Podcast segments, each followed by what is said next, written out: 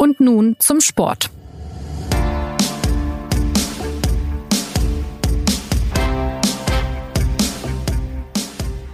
Turbulente Tage liegen hinter dem Deutschen Fußballbund. Reinhard Grindel verkündete am Dienstag vergangener Woche seinen Rücktritt als Präsident. Er entschuldigte sich dabei für sein, Zitat, wenig vorbildliches Handeln in Zusammenhang mit der Annahme einer Uhr. Ja, und jetzt hat der DFB mit Reinhard Raubal und Rainer Koch erstmal zwei Interimspräsidenten. Im September soll ein Nachfolger bestimmt werden, aber es gibt jetzt schon reichlich Spekulationen, wer das Amt künftig ausüben wird. Daneben wird auch über strukturelle Reformen nachgedacht und an diesem Nachdenken über den DFB wollen wir uns heute beteiligen. Und damit herzlich willkommen zu einer neuen Folge von Und nun zum Sport. Los geht es nach einer Werbung.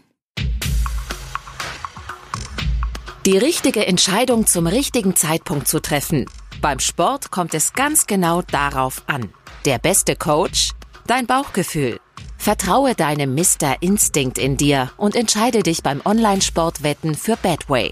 Auf www.badway.de findest du jede Sportart, die dir am Herzen liegt. Ob Fußball, Tennis, Basketball, Darts und sogar E-Sports. Platziere deine Wette vor Spielbeginn oder live. Oder nutze eine der vielen anderen Wettmöglichkeiten. Betway bietet viele Wettkämpfe weltweit von den beliebtesten Online-Wettmärkten an. Lass dir nicht reinreden. Hör auf deinen Instinkt und wette auf deinem Smartphone, Tablet, Laptop oder PC mit Betway. Ja, was ist los beim DFB? Wie geht es weiter? Was muss sich im Verband ändern? Darüber will ich, Christopher Geratz, heute mit meinen Kollegen aus dem Sportressort sprechen. Zum einen mit Johannes Aumüller. Er ist uns aus Frankfurt zugeschaltet, schreibt für die SZ unter anderem über den DFB. Hallo Johannes. Hallo. Und neben mir im Studio sitzt Claudio Cartunio, stellvertretender Leiter des Sportressorts. Hallo. Ich glaube, bevor man jetzt über die Zukunft des DFB spricht, muss man noch mal die vergangenen Tage Revue passieren lassen. Und weil die Geschehnisse ja nicht maximal unkomplex waren. Vielleicht mal die ganz banale Frage an dich, Johannes. Warum ist Reinhard Grindel zurückgetreten? Es haben sich zahlreiche Fehltritte gehäuft, die dann letztlich in zwei Entwicklungen kulminiert sind. Die eine Entwicklung war die sogenannte Vergütungsaffäre.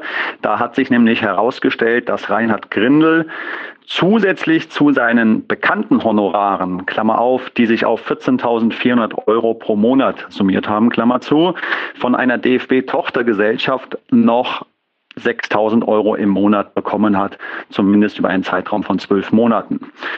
Das war der eine Punkt. Und der andere Punkt war dann, dass die populäre Uhr, die er geschenkt bekommen hatte von einem ukrainischen Oligarchen Grigori Surkis und die er nicht zurückgegeben hat, und die er auch nicht verzollt hat. Und diese beiden Punkte zusammengenommen haben letztlich dazu geführt, dass der Druck auf Grindel, der ohnehin schon immens war, und ähm, der interne Widerstand, der auch schon immens war, dass sie so groß wurden, dass Grindel am Dienstag zurücktreten musste. Und die beiden Sachen, die haben ja jetzt dann auch nicht nur zu dem, zu dem Druck und Rücktritt geführt, sondern sie beschäftigen äh, Grindel und ja auch äh, Behörden weiter, wenn ich das richtig gelesen habe. Sie, Sie werden weiter beschäftigen. Der eine Strang ist jetzt, wie gehen die Gremien des, ähm, des DFB und der internationalen Verbände damit um? Denn Grindel sitzt ja noch in den Vorständen des Europäischen Verbandes UEFA und auch des Weltverbandes FIFA, bekommt dort insgesamt äh, eine knappe halbe Million Euro pro Jahr als Salär. Und die Frage ist natürlich, ob er in diesen Ämtern verbleiben kann, ähm, obwohl er ähm, einen, einen Compliance-Verstoß einräumen musste durch die Annahme dieser Uhr. Tendenz ist eindeutig, kann er nicht. Es ist, scheint eher eine Frage des Zeitpunktes zu sein. Ähm, womöglich schon im Laufe dieser Woche oder spätestens nächste Woche könnte es sein, dass er auch bei der UEFA dann zum Rücktritt aus dem Vorstandsamt gedrängt wird. Und der andere Strang ist, wie du schon richtig gesagt hast, ähm, die Frage der Behörden. Denn Grindel hätte diese Uhr verzollen müssen, das hat er nicht getan. Und deswegen muss sich der Zoll damit beschäftigen. Und zudem hat uns die Staatsanwaltschaft Ende der vergangenen Woche bestätigt, dass sie auch eine sogenannte Verdachtsprüfung gegen Grindel gerade hat. Und da geht es um den Verdacht auf Veruntreuung von Verbandsvermögen ohne dass die Staatsanwaltschaft ein bisschen näher präzisiert hat, um was es da geht. Claudia, du hast ja schon in der vergangenen Woche in einem Kommentar auch äh, jetzt mal unabhängig von den von den äh, wirklich harten juristischen Fragen auf die moralische Ebene auch äh, hingewiesen.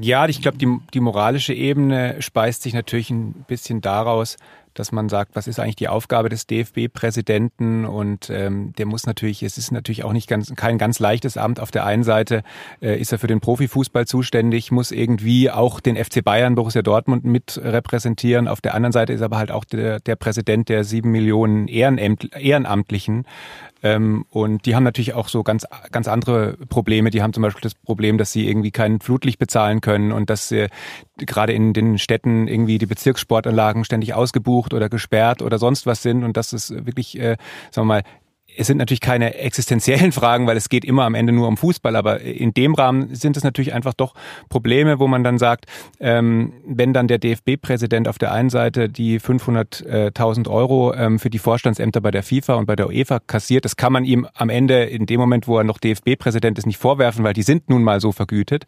Ähm, ähm, wenn er aber auch nach, natürlich dann halt auch noch mehr Geld vom DFB bekommt, als er öffentlich zugibt und auf der anderen Seite eben dann ähm, den äh, den äh, Landesverbänden und der Basis empfiehlt, naja gut, wenn ihr, wenn ihr äh, mit dem Geld nicht hinkommt, dann erhöht halt einfach äh, eure Mitgliedsbeiträge und so. Ähm, da kommt dann einfach schon so ein finanzieller Clash rein, wo man sagt, es ist auch dann den, den Freizeitfußballern, den äh, A-Klassenfußballern, den Bezirksligisten, äh, im Grunde auch schon der dritten Liga nur noch sehr schwer äh, zu vermitteln. Und da kommt halt dann einfach schon so diese, diese Komponente rein, dass da äh, jemand einfach irgendwie unersättlich ist äh, und ähm, das ist dann auch wirklich an der Basis schwerer zu ähm, vermitteln, ähm, als wenn es jetzt nur um so Fragen der Moderation geht und dass er dann irgendwo international in Fettnäpfchen getreten ist, was er natürlich immer wieder ist.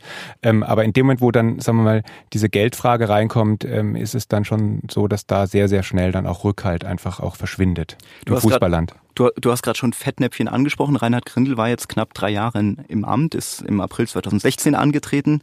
Ähm, was bleibt denn von dieser Präsidentschaft Reinhard Grindels? Naja, er würde jetzt sagen, es war eine sehr erfolgreiche Präsidentschaft ähm, und es war unter anderem die Phase, in der äh, Deutschland den Zuschlag für die äh, Europameisterschaft 2024 bekommen hat.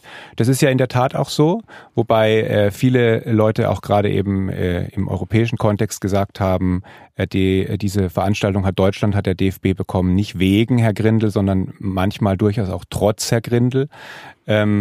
Ansonsten die, die, die Frage, was jetzt sagen wir mal so wirklich im Verband bleibt, die kann vielleicht Johannes besser, besser beurteilen. Ich, ich habe einfach nur, also woran ich mich einfach sehr erinnere, sind da einfach die, die Kommunikationsungeschicklichkeiten, ähm, sage ich mal.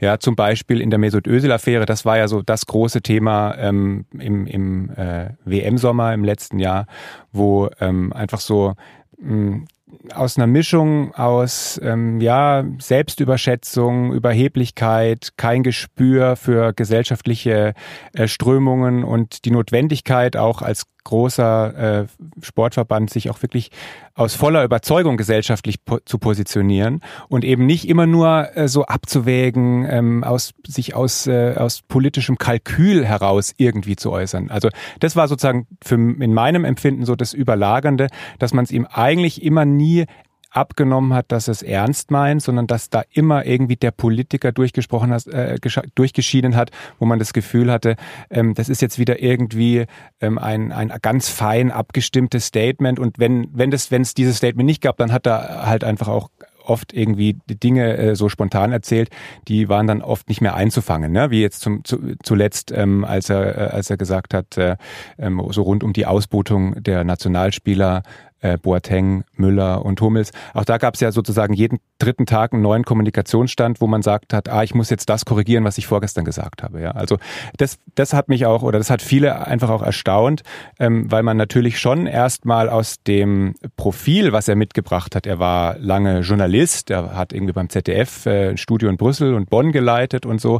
Dann war er im Bundestag, also sagen wir mal, äh, diese Vita per se äh, hat ja ihn durchaus auch für so ein Amt jetzt qualifiziert erscheinen lassen. Ja, am Ende ist es dann ähm, allerdings immer eine Frage der Persönlichkeit, ähm, der Mitarbeiterführung und so weiter. Und da ist er natürlich sehr, sehr schnell allen, auch beim DFB, äh, auf den Geist gegangen. Ähm, und ähm, das hat ihn natürlich dann auch sehr früh intern Rückhalt gekostet. Ja, Claudio, du hast schon angedeutet, was Reinhard Grindel so für sich in Anspruch genommen hat. In seiner Rücktrittserklärung ähm, sagt er, ich habe dafür gesorgt, dass die Leistungen für unsere Landesverbände erheblich verbessert wurden und damit die Arbeit an der ehrenamtlichen Basis gestärkt wurde. Er spricht äh, über die Europameisterschaft 24, äh, 2024. Da freue sich, dass er da einen Beitrag leisten konnte, dass die nach Deutschland kommt. Ja, und er sagt auch, wir haben den Neubau des DFB auf den Weg gebracht. Ähm, und er sagt, es ist uns durch den Abschluss verbesserter Sponsorenverträge gelungen, die wirtschaftliche Lage des DFB zu stärken. Das ist, was Reinhard Grindel so in seiner Rücktrittserklärung sagt, was ihm äh, gelungen ist in seiner Amtszeit. Ist das eine richtige Einschätzung, Johannes? Ja, das ist natürlich jetzt die schön gefärbte Einschätzung. Ähm, wir könnten jetzt Punkt für Punkt äh, da durchdeklinieren. Nehmen wir einfach mal seinen Hinweis zu den Amateuren. Da ist es so, formal hat er recht, ein paar Millionen Euro fließen jetzt mehr in die Landesverbände. Andererseits ist es so, äh, dem DFB und damit in der Folge den Landesverbänden und der Basis äh, entgehen ganz, ganz viele Millionen aufgrund ähm, der Tatsache, wie Herr Grindel ähm, mit dem sogenannten Grundlagenvertrag umgegangen ist, der die Finanz Finanzströme zwischen DFB und der, der Deutschen Fußballliga regelt. Ähm, das ist jetzt vielleicht zu komplex, um es im Detail nochmal zu erläutern. Faktisch ist es einfach so, durch das Verhalten entgehen dem DFB sehr, sehr viele ähm, Millionen.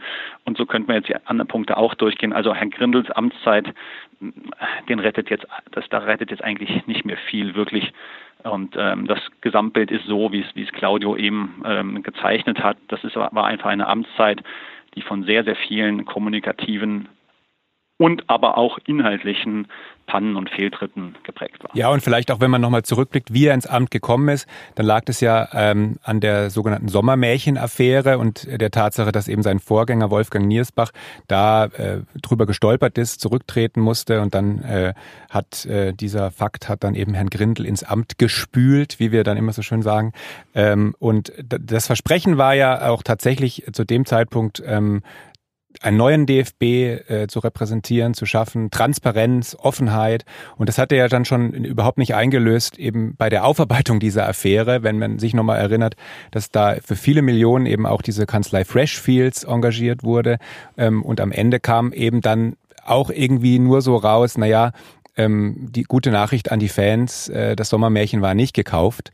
Und ähm, äh, alleine die, äh, die großen Fragezeichen und ähm, die, die Unregelmäßigkeiten rund um diese Untersuchung sind schon wieder so gravierend, dass sie wiederum eine Untersuchung eigentlich rechtfertigen würden. Und damit ging es schon los. Und so in dem Ton war sozusagen, ist der Widerspruch erhalten geblieben zwischen dem, was immer permanent betont und versprochen wurde. Wir sind der neue, der offene DFB. Wir äh, haben ein tolles Verhältnis, äh, Grindel, Löw und so weiter. Das hat alles nicht gestimmt. Und, ähm, und äh, ja, so ging es dann im Grunde weiter. Claudio hat es eben ja schon angedeutet. Wie war denn eigentlich äh, das Standing von Reinhard Grindel innerhalb des DFB?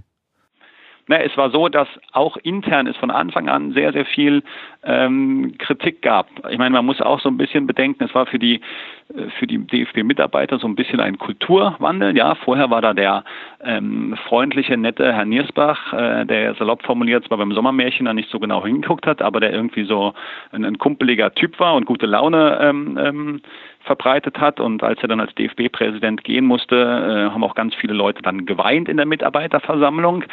Ja, und, und dann kam äh, Grindel, der ja von seinem ganzen Auftreten ja schon äh, da irgendwie anders rüberkommt und ähm, ich sag mal so, nicht gerade derjenige ist, dem sofort die Herzen und Sympathien ähm, zufliegen.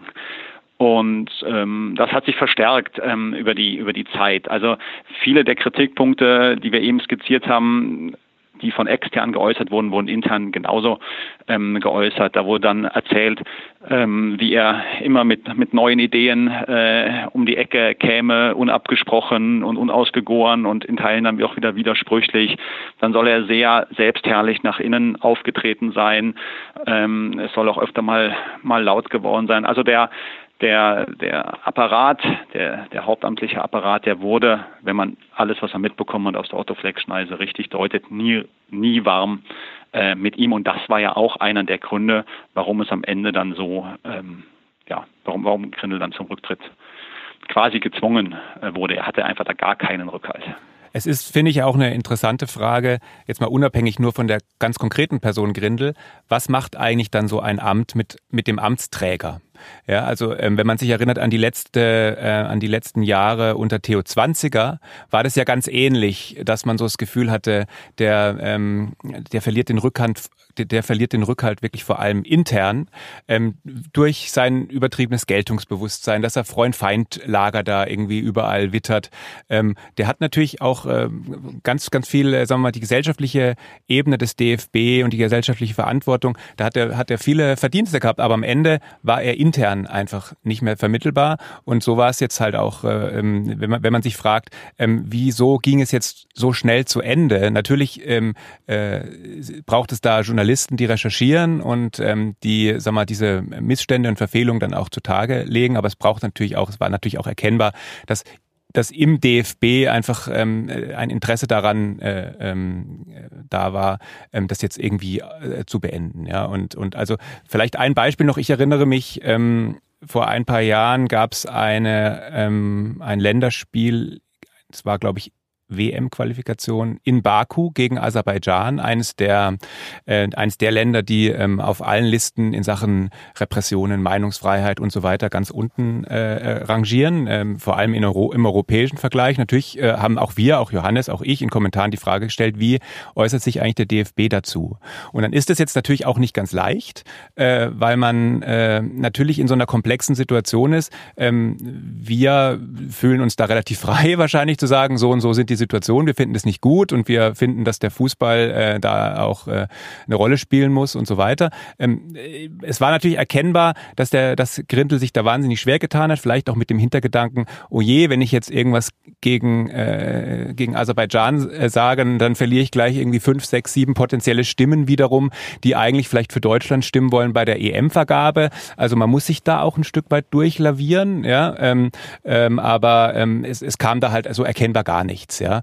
Und ähm, dann ähm, war es sehr bemerkenswert, dass nach dem Spiel ähm, bei der Pressekonferenz von Joachim Löw, wo er wirklich sehr, sehr ausführlich äh, alle Fragen, auch eben der aserbaidschanischen Kollegen, beantwortet hat.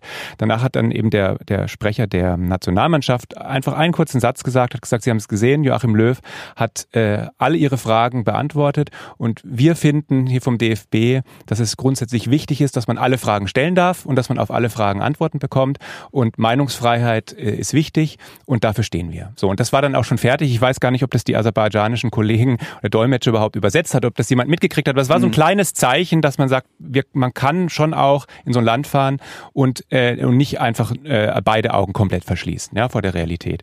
Und äh, im Nachhinein muss das dieser kleine Vorgang im DFB zu riesen, äh, riesen Ärger geführt haben, äh, wo, wo Grindel gesagt hat, ich, hat sich übergangen gefühlt und hat gesagt, äh, ähm, dass, äh, dass äh, politische Äußerungen sind Sache des Präsidenten und ja, also es gab einen riesen Knall. Ähm, und ähm, natürlich haben dann alle gesagt, okay, Moment mal, also eigentlich haben wir das Richtige getan. Allerdings ist, wird intern als das Falsche bewertet, einfach nur wegen Berichtslinien nicht eingehalten, äh, äh, Eitelkeiten, äh, auf Eitelkeiten keine Rücksicht genommen und so weiter. Ja. Und durch solche kleine Vorgänge verlierst du natürlich den Rückhalt deiner Leute ganz extrem. Ja, ja. Ähm, lass uns nach vorne schauen. Ähm, die Nachfolge ist jetzt natürlich ein großes Thema. Ähm, am 27. September auf dem DFB-Bundestag äh, wird dann ein Nachfolger bestimmt, beziehungsweise ein Nachfolger der Interimspräsidenten jetzt. Ähm, lohnt es sich eigentlich, über Namen zu sprechen jetzt gerade? Es, es kursieren ja diverse Namen, beziehungsweise es kursieren diverse Absagen. Von Philipp Lahm hat man eine Absage vernommen, von Matthias Sammer, Thomas de Maizière. Was meint ihr? Naja, man muss sich einfach mal ähm, anschauen, wie das Profil des DFB-Präsidenten zukünftig aussehen wird. Ähm, denn ich glaube, man, es ist keine gewagte These zu sagen, dass sich das verändern wird. Ähm, die Liga drängt schon lange auf Strukturreformen im, ähm, auf der Seite der, der Amateurvertreter gibt es auch Bestrebungen, einiges ähm, zu ändern. Und von daher muss man, glaube ich, abwarten, was dabei herauskommt, bevor man sich tatsächlich seriös mit der Frage befassen kann, wer der nächste ähm, DFB-Präsident werden wird. Und dass es zu diesen Reformen kommt, ähm, ist auch ein, ist auch zunächst mal ein sinnvoller Ansatz, denn man muss sich vorstellen oder man muss immer wieder gewahr werden, der, der DFB befindet sich halt in einem riesigen Spannungsverhältnis. Er ist einerseits das Dach für sieben Millionen Amateure, ähm, ist ein gemeinnütziger Verband, oder ein eingetragener Verein hat, genießt die Gemeinnützigkeit, also gewisse Steuervorteile und andererseits ist ein riesiges Wirtschaftsunternehmen mit einem Umsatz von mehr als 300 ähm, Millionen Euro. Das ist was, das, das ist jetzt nicht nur für Laien, ja, wenn man sie draufschauen, irgendwie ein, ein riesiger Gegensatz, sondern das führt dann in der Folge auch dazu, dass die Finanzbehörden sich sehr genau damit beschäftigen, jetzt mal ganz einfach formuliert, wie der DFB was verrechnet. Und ähm, deswegen wird der DFB auch von der Seite der Finanzbehörden dazu gedrängt, ähm, ähm, was zu verändern. Und es könnte zum Beispiel darauf hinauslaufen, dass am Ende ähm, all, all diese Millionengeschäfte rund um die Nationalmannschaft und so weiter, dass die alle ausgelagert werden aus dem klassischen DFB, äh, dass es eine DFB GmbH gibt und ähm, der DFB als solcher nur noch die, in Anführungszeichen, die, die, die Amateur Hülle ist, ja. Und sollte das tatsächlich eintreten, dann hätte man natürlich einfach ein ganz anderes, ja, eine ganz andere Machtstruktur äh, und dann hätte man auch eine ganz andere äh, Aufgabendefinition für so einen solchen Präsidenten. Und insofern gilt es, diese Frage jetzt einfach tatsächlich mal abzuwarten, bevor man ähm, ja, bevor man sich um die Frage kümmern kann, wer wird neuer DFB. Weil, weil so eine GmbH, in die dann all die wirtschaftlichen Tätigkeiten ausgelagert sind, dann natürlich irgendwie einen Geschäftsführer oder einen äh, Vorstandsvorsitzenden hätte und der äh, DFB-Präsident wäre dann möglicherweise in irgendeinem Aufsichtsrat dann zwar die Kontroll Kontrollinstanz, aber müsste dann nicht mehr sozusagen all die Dinge dann auch noch im, im täglichen äh, Betrieb so mitmanagen. Ne? Weil der DFB-Präsident bislang ja ein sehr breites Aufgabenspektrum hatte, ja. Absolut. Ähm, okay. Wie, wie realistisch ist es denn, dass es zu diesem Szenario kommt? Also aufgrund der Tatsache, dass, das, dass die Finanzbehörden hier Druck ausüben, ist es schon, ähm, schon klar, dass es zu Veränderungen kommen äh, wird. Ähm, wie die dann genau aussehen, da muss man halt ähm, abwarten. Man muss auch vielleicht nochmal einen Punkt mit in die Debatte nehmen. Ähm, dieses, dieses Fordern eines, eines Hauptamtes, ja, beziehungsweise dann, dass es einen Geschäftsführer ähm, gibt und, und das DFB-Präsidium noch eine Art Aufsichtsrat ist. Das ähm, ist natürlich einerseits ganz klein ein, ein richtiger ein richtiger Ansatz ja in der in der in der heutigen äh, Welt, äh, wie man so einen Laden managen muss. Ähm, es würde auch dazu führen, dass die dass die Gehälterfrage und Verdienstfrage ähm, transparenter werden könnte. Andererseits ist es aber so, dass die Welt des Sportes halt immer eine eigene ist, selbst in solchen Fragen. Denn äh, wir haben ja verschiedene sozusagen äh, verwandte Verbände, also dem DFB verwandte Verbände, bei denen es diese Struktur längst gibt und wo man sich über die Frage stellen kann, ob es funktioniert. Nur ein paar Häuser weiter äh, vom DFB residiert der Deutsche Olympische Sportbund. Der hat seit drei Jahren eine solche Struktur, dass man sagt, man hat einerseits einen Vorstandsvorsitzenden beziehungsweise eine Vorstandsvorsitzende und hat den Präsidenten, der nur noch irgendwie kontrollieren soll. Ähm, nur ich glaube, im deutschen Sport findet man niemanden, der Herrn Hörmann, dem DOSB-Präsidenten, irgendwie attestieren würde, er sei nicht operativ tätig. Ja? Also da merkt man, diese äh, Struktur steht dort zwar auf dem Papier, funktioniert faktisch aber. Ja, bei der äh, FIFA ist es ja im Grunde, in der FIFA und ist genau, es ganz das wäre mein zweites Beispiel genau, gewesen. Genau. Ja. Da gibt es eben auch Frau Samura, die ähm, eigentlich ähm, die Geschäfte führen muss, aber die natürlich ähm, völlig abgemeldet ist im Schatten eines äh, eigentlich nur repräsentativ tätigen FIFA-Präsidenten Gianni Infantino, der aber de facto alles entscheidet. Ja. Also verstehe ich das richtig, ob jetzt wirklich diese mögliche DFB GmbH oder was auch immer einen eigenen Geschäftsführer bekäme, dass das dann trotzdem nicht unbedingt eine Schwächung des DFB-Präsidenten wäre? Am Ende hängt es immer von den handelnden Personen ab, von ihrer, ähm, von ihrem Machtbewusstsein, von ihrer, von ihrem Geltungsbewusstsein. Ähm, das Interessante bei Grindel war, wenn man es mal von der anderen Seite her denkt, nämlich von der Seite, wer hat ihn denn eigentlich ausgewählt und warum war er am Ende konsensfähig? Da war es ja schon so, dass alle das Gefühl hatten, naja, den können wir formen, den können wir an die Hand nehmen, ähm, den können wir kontrollieren. Ja, sowohl die Vertreter des Amateurlagers hatten so das Gefühl, das ist jetzt nicht Herr Rummenigge oder irgendwie ein anderer Oliver Bierhoff oder so, ein, ein ganz klar dem Profilager zuzuordnender Fußballmanager, ähm, sondern das ist eben halt so jemanden, den, den kann man so ein bisschen an die Hand nehmen und äh, der wird unsere Interessen dann schon durchsetzen. Und umgekehrt war aber die Erwartung der Profis, warum sie am Ende ihn akzeptiert haben, eben auch, dass man gesagt hat, naja gut, der ist jetzt noch nicht so amateurmäßig verbohrt, sondern den, mit dem können wir noch so ähm, unsere Absprachen treffen und der, den, den, den kriegen wir dann schon dahin, wo wir ihn wollen. Ja? Und deshalb kommt jetzt schon auch diesem, äh, dem, dem Interimspräsidium, die jetzt den nächsten suchen, mit anderen zusammen, wie auch immer das dann ablaufen wird, schon auch eine sehr entscheidende Rolle zu, weil es dann schon gilt, einfach eine Person zu finden, die dieses Aufgabenprofil, was dann, sagen wir mal, festgelegt wird, dann auch auch lebt und dann nicht äh, in dem Moment, wo sie dieses Amt dann haben, sagen, so, edgy badgy, ja, und jetzt mache ich es zu meinen Bedingungen und jetzt, äh, jetzt laufe ich da aus dem Ruder. Und ähm, sag mal, jemanden zu finden, der ähm, vielleicht ähm, von, von seiner ganzen Charakterstruktur ähm, ähm, da ein bisschen mehr darstellt als Herr Grindel. Und gleichzeitig allerdings ähm, da nicht aus dem Ruder läuft. Äh, das ist gar nicht, gar nicht so leicht, zumal wenn man sich eben überlegt, ähm, es ist ja auch nicht einfach, sich in diesem sportpolitischen, auf diesem sportpolitischen Parkett adäquat zu bewegen. Also es ist auch schwierig, ähm, äh, zur UEFA zu fahren, zur FIFA zu fahren und dort dann äh, im Grunde mit Leuten aus der ganzen Welt äh, zusammenzukommen, die eben all diese Compliance-Regeln, die, die wir für selbstverständlich halten und an denen er ja am Ende dann auch gescheitert ist mit seiner Uhr, äh, die sind denen ja völlig Schnuppe. Also mich würde mal interessieren, wie viel Uhren Herr Surkis eigentlich sonst noch und an wen ver, äh, verschenkt hat, ja. Ähm, und da ähm, auch wirklich auf Augenhöhe einem Infantino äh, entgegenzutreten und zu sagen, ich bin ich als FIFA-Vorstand, DFB-Präsident bin übrigens gegen deine ganzen blöden Geschäfte, die du da machst.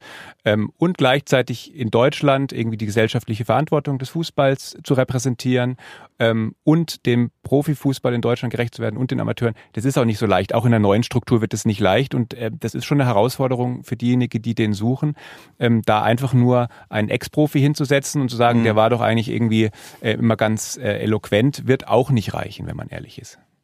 Ist, äh, kann, man, kann man sagen, dass dieses Amt vielleicht auch fast schon zu groß ist, zu oder unbewältigbar, wenn man so ausdrücken kann? Also wenn man sich die vergangenen DFB-Präsidenten anschaut, dann kann man ja feststellen, ähm, dass das Amt ja auch schon sehr unterschiedlich gehandelt ähm, worden ist. Also ähm, früher Egidius Braun, das war so der, der, der Pater Braun, wie er nicht, wie er nicht äh, umsonst hieß. Dann kam Meier Vorfelder als der Gutsherr. Dann Theo Zwanziger, der viel ähm, das gesellschaftspolitische und die gesellschaftliche Rolle des Fußballs betont hat, auch wenn er sich da vielleicht an der einen oder anderen Stelle mal verrannt hat, aber im Grundsatz nochmal einen ganz anderen Impuls da gesetzt hat. Dann kam der Fußballfan Niersbach, so und dann kam der Politiker Grimmel sozusagen. Also man hat schon sehr verschiedene ähm, Figuren da, da eigentlich ähm, gehabt. Und wenn man jetzt sieht, dass die letzten drei ähm, die Amtszeit nicht sauber ähm, zu Ende gebracht haben, aus völlig unterschiedlichen Gründen ähm, äh, natürlich, ähm, ja, dann, dann äh, kann man schon zu dem Schluss kommen, dass das irgendwie nicht adäquat konzipiert ist, dieses ganze ähm, Präsidentenamt. Aber da, bei der Stelle waren wir ja eben schon, da wird sich ja auch auf jeden Fall ähm, etwas ändern. Also der, der, das nächste Profil wird ein anderes sein. Verstehe. Was, was ja auch mit reinspielt jetzt äh, in die ganze Frage, so verstehe ich, das ist ja dieser Konflikt auch Amateur gegen Profifußball. Könnt ihr den, das ganz grundsätzlich in diesem Konflikt nochmal nachzeichnen? Also warum ist da überhaupt ein Konflikt?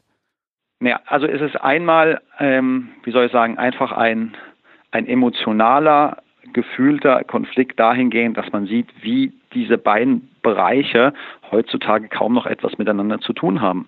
Ähm, das das äh, tägliche Kernergeschäft an, an der Basis, ähm, wo es darum geht, Sportplätze und Trainingszeiten ähm, äh, aufeinander abzustimmen, äh, wo es irgendwie schwierig ist, dann nochmal ein zusätzliches Tornetz äh, zu organisieren, wenn mal eins äh, kaputt ist und ähm, äh, wo man unglaublich viele Aufgaben zugleich zu bewältigen hat. Das weiß jeder, der irgendwie Jugendtrainer ist, ähm, sei es im integrativen ähm, Bereich, ähm, sei es in vielen anderen. Und auf der anderen Seite hat man eben dieses, dieses Geschäft mit diesen Irrsinnssummen. Da kostet dann halt der, der neue Bayern-Verteidiger Hernandez 80 Millionen.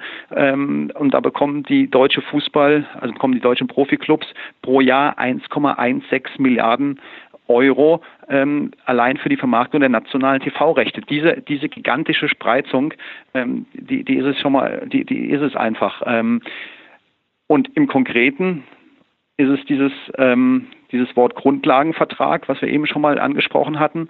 Das ist ein Konstrukt gewesen, wo man mal versucht hat, vor einigen Jahren, als erfunden wurde, ähm, es so zu regeln, dass die Amateure von diesen gigantischen Summen etwas abbekommen. Ähm, und Da ist aber im, im stillen Kämmerlein es eben so ausgehandelt worden, dass sie nicht ähm, genügend abbekommen. Also eigentlich war die Vereinbarung, sie bekommen drei Prozent ähm, der TV-Einnahmen, ja. Sie bekommen das lange nicht, äh, sondern es ist auf 26 Millionen ähm, gedeckelt. Und das ist, das ist halt die konkrete ähm, Schieflage. Und ja, und dazu kommt, dass ähm, dieser Konflikt jetzt eigentlich nicht äh, dort beginnt, dass man sagt, okay, die, die A-Klassenfußballer und die C-Klassenfußballer haben überhaupt nichts mehr mit der Bundesliga zu tun, sondern ähm, derjenige, der diese große Initiative gestartet hat, rettet die Amateurvereine, ist ja eigentlich ein Präsident eines Drittligaklubs, nämlich Engelbert Kupka, der Präsident äh, der Spielvereinigung Unterhaching, der eben auch schon feststellt, äh, die dritte Liga ist ja unter äh, nicht mehr unter deutscher Fußballliga organisiert, sondern beim DFB ähm, und, und auch da herrscht natürlich so eine Form von Existenzkampf schon, weil man sagt, auch bei uns kommt eigentlich nicht genug an dafür, äh, dass auch wir ja praktisch eine deutschlandweite Liga haben. Wir müssen von Unterhaching irgendwie halt äh, ähm, bis in den Norden, in den Osten und Westen fahren. Und die Kosten, äh, es ist auch kostendeckend ist schon ganz an ganz vielen Standorten die dritte Liga schon nicht mehr äh, zu organisieren. Jetzt kann man natürlich die ganz große Frage stellen, naja, muss die dann so, so viel Geld an die Spieler ausschütten, wie sie es tut und so weiter. Aber so dieses Gefühl, oben ist Geld ohne Ende, äh, und unten kommt eigentlich nichts mehr an, obwohl wir die Ausbildungsligen äh, sind und obwohl die, die, die oben sich ja ganz oft einfach nur bei uns die Talente rauspicken und so weiter. Ja, dieses Grundgefühl, das ist einfach da und mit dem wird man sich auseinandersetzen müssen und ich glaube, das wird unabhängig von der Frage, wer jetzt der neue DFB-Präsident ist, eher noch steigen. Ich habe zum Beispiel jetzt auch, ähm, wie viele, ähm, am Sonntag Karl-Heinz Rummenigge äh, zusammen mit Aki Watzke äh, in diesem Sky-Interview äh, bei äh, Vontora angeschaut. Und da hat äh, Karl-Heinz Rummenigge, der, der FC Bayern-Vorstandsvorsitzende, ganz klar gesagt, äh, unter dem nächsten DFB-Präsidenten muss endlich mal diese Umverteilung immer von den Profis zu den Amateuren ein Ende haben. Tatsächlich ist ja genau das Gegenteil, wie Johannes gerade ausgeführt hat, der Fall, ähm, dass äh, die eigentlich miteinander vereinbarten Regeln äh, ähm, diskret ähm, so abgeändert wurden, dass, äh, dass ähm, es eher eine Umverteilung von unten nach oben gibt. Also unten wird sehr wenig Geld verdient, aber es kommt unten weniger an, als laut der offiziell verkündeten Vereinbarung ankommen müsste. Also da sieht man schon, und auch das kann man ja ein Stück weit verstehen. Ähm, in der Bayern-Chefetage äh, stellt man sich natürlich schon die Frage, wie können wir mithalten äh, mit der Premier League, mit Real Madrid, mit all dem, was international passiert. Ähm, wie positionieren wir uns, wenn jetzt die Club-WM kommt und all diese Dinge und dass man dann eben sagt, wie, jetzt soll ich da auch noch irgendwie was an Pipinsried und so weiter abgeben. Das ist ja auch, sagen wir mal, erstmal aus der geschäftlichen Sicht eine nachvollziehbare Haltung, aber aus der äh, entsteht einfach ein, ein sehr, sehr großer äh, Verteilungskampf ähm, und äh, das Thema bleibt uns erhalten. Ja, das äh, werden dann wahrscheinlich auch die kommenden Monate oder Jahre zeigen. Äh, fest steht, dass wir Ende September zumindest schon etwas schlauer sein werden. Dann wird nämlich auf dem DFB-Bundestag ein neuer Präsident bestimmt. Das war's für heute von und nun zum Sport. Ein Dankeschön an Claudio und auch ein großer Dank an Johannes, dass er trotz der technischen Schwierigkeiten so lange durchgehalten hat. Bei Fragen, Anregungen, Kritik melden Sie sich gern unter podcast.sz.de. Bis zum nächsten Mal.